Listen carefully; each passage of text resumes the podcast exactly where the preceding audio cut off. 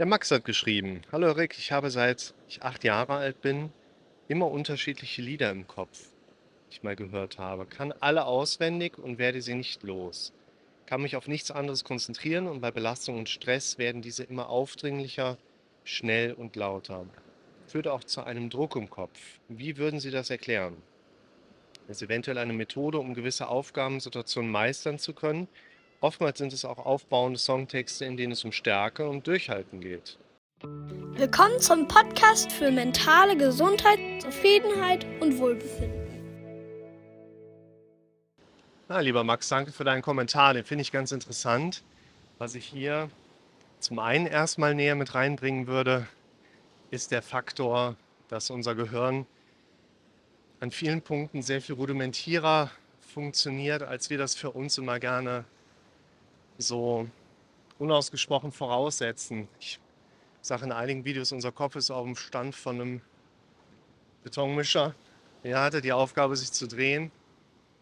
Wenn wir da Beton, also Zement, Wasser, Kies, Sand reinkippen und er dreht sich und da kommt Beton raus, dann stellen wir uns ja auch nicht die Frage, warum der das macht, was er damit sagen möchte. Ich würde da an vielen Punkten nicht in die Richtung gehen, dass wir Dinge erklären. Warum ist das so? Interpretieren. Weil wir da häufig immer auch den Wunsch haben, wir möchten ja die richtige Interpretation finden. Wir möchten ja die... Ja, warum möchten wir eigentlich die richtige Interpretation finden? Mit der scheinbar richtigen Interpretation erhoffen wir uns, dass wir danach keine Notwendigkeit zum Nachregulieren mehr haben. Ist ja nicht so. Denn das ist ja der Punkt. Unser Gehirn funktioniert ja so, dass es Dinge lernt, weil sie sich in einem gewissen Tonus wiederholen. Und habe mich gerade gefragt, was liegt hier so glänzend rum? Ich habe Superman gefunden. Nehmen wir mal mit. Du musst ja nicht so viel Plastikmüll am Strand liegen lassen. Das heißt, zum einen würde ich sagen, hey cool, dein Gehirn macht, was es soll. Du bekommst mit, dass da einfach Lernprozesse abgelaufen sind. Aber deine erste Interpretation war ja nicht, oh cool, sondern deine erste das ist deine erste, ne? so dein Gedankengang dazu ist ja, oh Mist, warum ist das so? Weil ich kriege das mit und es belastet mich. Es gibt einige antrainierte Fähigkeiten, die wir mit der Zeit dann miterleben, die uns dann vielleicht auch zwischenzeitlich mal richtig um den Keks gehen können. Ich habe ja früher sehr viel Musik gemacht. Ich habe früher angefangen. Ich habe drei Jahre in der Musikschule gearbeitet. Ich habe in Orchestern gespielt. Ich habe teilweise Bühnenauftritte hinter mich gebracht. Ich habe vor allen Dingen an den Tasten auch gearbeitet. Und wenn ich jetzt ein Lied höre, ich kann das, ist egal was es ist, ich kann das simultan immer noch am Klavier mitspielen. Macht viel zu wenig Musik im Moment. Und dieses simultan mitspielen ist ja auch so ein Faktor. Ich kann dir sofort sagen, was für Harmonien sind das, welche Akkorde. Ich habe kein absolutes Gehör.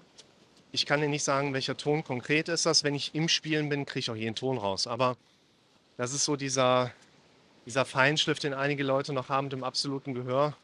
Und ich kriege bei mir halt mit, ich kann parallel, ohne dass ich darüber nachdenke, jeden Akkord mitdenken. Das mache ich nicht extra, das macht mein Kopf von allein und das geht mir manchmal auch im Geist, dass man dieses Denken in dem Sinne nicht wirklich abschalten kann. Und ich würde erstmal davon ausgehen, lieber Max, dass das, was du beschreibst, eine antrainierte Eigenschaft ist, die keinen krankheitsrelevanten Hintergrund hat und Schaut euch mal das Thema Reframing an. Ich verlinke euch das natürlich. Ich finde die Interpretation gerade auch ganz sinnig, dass man sagt, hey, du hast ja eigentlich diese Fähigkeit direkt schon selber reframed, indem du gesagt hast, hey, da sind häufig auch viele supportende Inhalte mit dabei, die einem dann natürlich auch eine ganz andere Hilfestellung geben können. Und was mir beim Lesen deines Kommentars, lieber Max, durch den Kopf gegangen ist, ist ein Video zum Thema Panik ohne Auslöser wo es vom Kern darum geht, dass wir zum Beispiel eine Belastung erleben, dass eine Paniksituation oder eine Unruhesituation scheinbar ohne erkennbare Auslöser vonstatten geht. So der Hintergrund, ich verlinke euch das natürlich auch, dazu ist, dass unser Kopf gerne, wenn es mal Räume, situative Aspekte mal abgespeichert hat, hey, hier sollten wir jetzt gerade mal Stresshormonausschüttung machen und in dem Zusammenhang dann auch eben ohne auslösende Gedanken diese Stresshormonausschüttung kommen kann. Und Das würde ich in diesem Zusammenhang mal mit deiner Situation verknüpfen, weil dein Gehirn hier jetzt in bestimmten Situationen eben keine Stresshormonausschüttung anträgert, sondern Musik im Kopf abspielt. Und schaut euch mal das Video dazu an. Da sind so ein paar Erklärungsfaktoren natürlich auch noch mit drin, die mehr in die Richtung von Belastungsphänomenen auch gehen, die jetzt auf so einer inneren Unruhe auch mit aufbauen. Ich finde das auch aus der Perspektive ganz spannend. Ich habe nämlich in dem einen Video für, ähm, oder im Prinzip über eine Klientin von mir, ein paar Sachen mal hergeleitet, wo letztlich die Aussage ist, hey, wenn du da in einer bestimmten Situation Angst, Paniksymptome ohne klare Auslöser bekommst, kann das daran liegen, dass es hier aus dem Wiedererkennungsphänomen Raum entsprechend auch kommt. Das heißt, die Herleitung, was kannst du jetzt konkret in so einer Situation machen? Es geht ja dann in die Richtung, veränder den Raum, setz neue Bezüge, versuche neue Informationen im Kopf zu trainieren. Das heißt, für die Betroffene aus dem einen Video, ja, du könntest zum Beispiel hingehen und den Raum umgestalten. Streich ihn neu, stell Lampen rein. Ich habe im Video gesagt, schmeiße die erste Tasse Kaffee morgens an die Wand und klemm Rahmen drum. Das ist natürlich nur halb ernst gemeint. Und vor allen Dingen würde ich eine Sache nämlich noch mit dazu knüpfen. Denn die Belastung, die wir innerhalb einer Situation mitbekommen, baut nicht unbedingt auf dem auf, wo wir erstmal von ausgehen, dass das die belastende Komponente ist. Denn das Belastende für die Klientin in diesem Beispiel war nicht, dass da Unruhe und Panik aufgetreten ist, sondern dass das ein scheinbarer Rückfall war oder ein Rückschritt oder sogar ein Rückschlag, den sie nicht näher abgrenzen konnte. Und genau diese Problematik bringt uns häufig dann auch die Symptomatik mit, dass wir in dieser Unsicherheit sind und dieses Scheitern oder zumindest rückschrittsartige Gefühlserleben wieder haben. Das bedeutet, sie kann ihren Kaffee morgens trinken, wenn wir erklären können, dass das, was sie erlebt hat, normal ist, erwartbar ist und nicht unbedingt einen Rückschritt oder sogar Rückschlag bedeutet. Und das würde ich, Max, auf deine Situation auch übertragen wollen. Das, was du da im Kopf erlebst, ist aus meiner Sicht und meiner Erfahrung erstmal als normal und gesund kategorisierbar, wenngleich es auch belastet. Ihr müsst auch bedenken, die in der Psychiatrie und in äh, auch Psychologie bestehenden Diagnosen, die bauen natürlich auch auf subjektiven Belastungskomponenten auf. Also wie geht es einem Menschen mit dem, was er da gerade mitbekommt.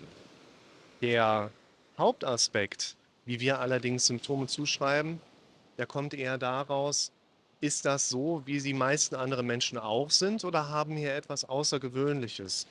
Und obwohl viele Menschen in Bezug auf viele ihrer gedanklichen Vorgänge und auch Symptome einen hohen Leidensdruck erleben, kann man dennoch sagen, die meisten Menschen sind mit dem, was sie erleben, eher bei normal, weil sie Dinge mitbekommen, die sie so erleben, wie sie die meisten anderen Menschen letztlich auch mitbekommen. Und deshalb würde ich sagen, lieber Max, das, was du erlebst, das kann definitiv etwas sehr Unangenehmes sein. Das Unangenehme wird aber wahrscheinlich auch daraus resultieren, dass wiederum Befürchtungen auftauchen rund um diese Präsenzen, die dann den Druck mit da reinbringen. Und ich hoffe, dass durch dieses Video dieser Druck so ein bisschen da genommen werden kann. Und ihr natürlich auch zusätzlich noch mit anfangen dürft, andere Bewertungsmuster oben drauf zu setzen. Ich würde da mal ein Video mitnehmen, das auch hier in Holland entstanden letztes Jahr zum Thema Vertrauen in den eigenen Körper. Das ist eigentlich noch mal ein bisschen anderes Thema, aber ich denke, es gibt genügend Überschneidungsmomente, weshalb ich das noch mit einwerfen wollen würde. Deshalb verlinke ich euch auch unten. Wo es vor allen Dingen darum geht, wenn ihr Vertrauen in den Körper erleben wollt, seid ihr diejenigen, die entsprechende gedanklichen Präsenzen im Kopf entstehen lassen dürft, die euer Kopf wiederum verarbeitet. Und da gehört bei Max jetzt eben auch mit zu, dass ich suggerieren darf, wenn ich Musik höre, die in bestimmten Situationen scheinbar überraschend kommt, dann ist es okay, weil es wird schon irgendwas Gutes haben und letztlich ist es erstmal nur antrainiert und ich habe mir noch nichts Neues antrainiert.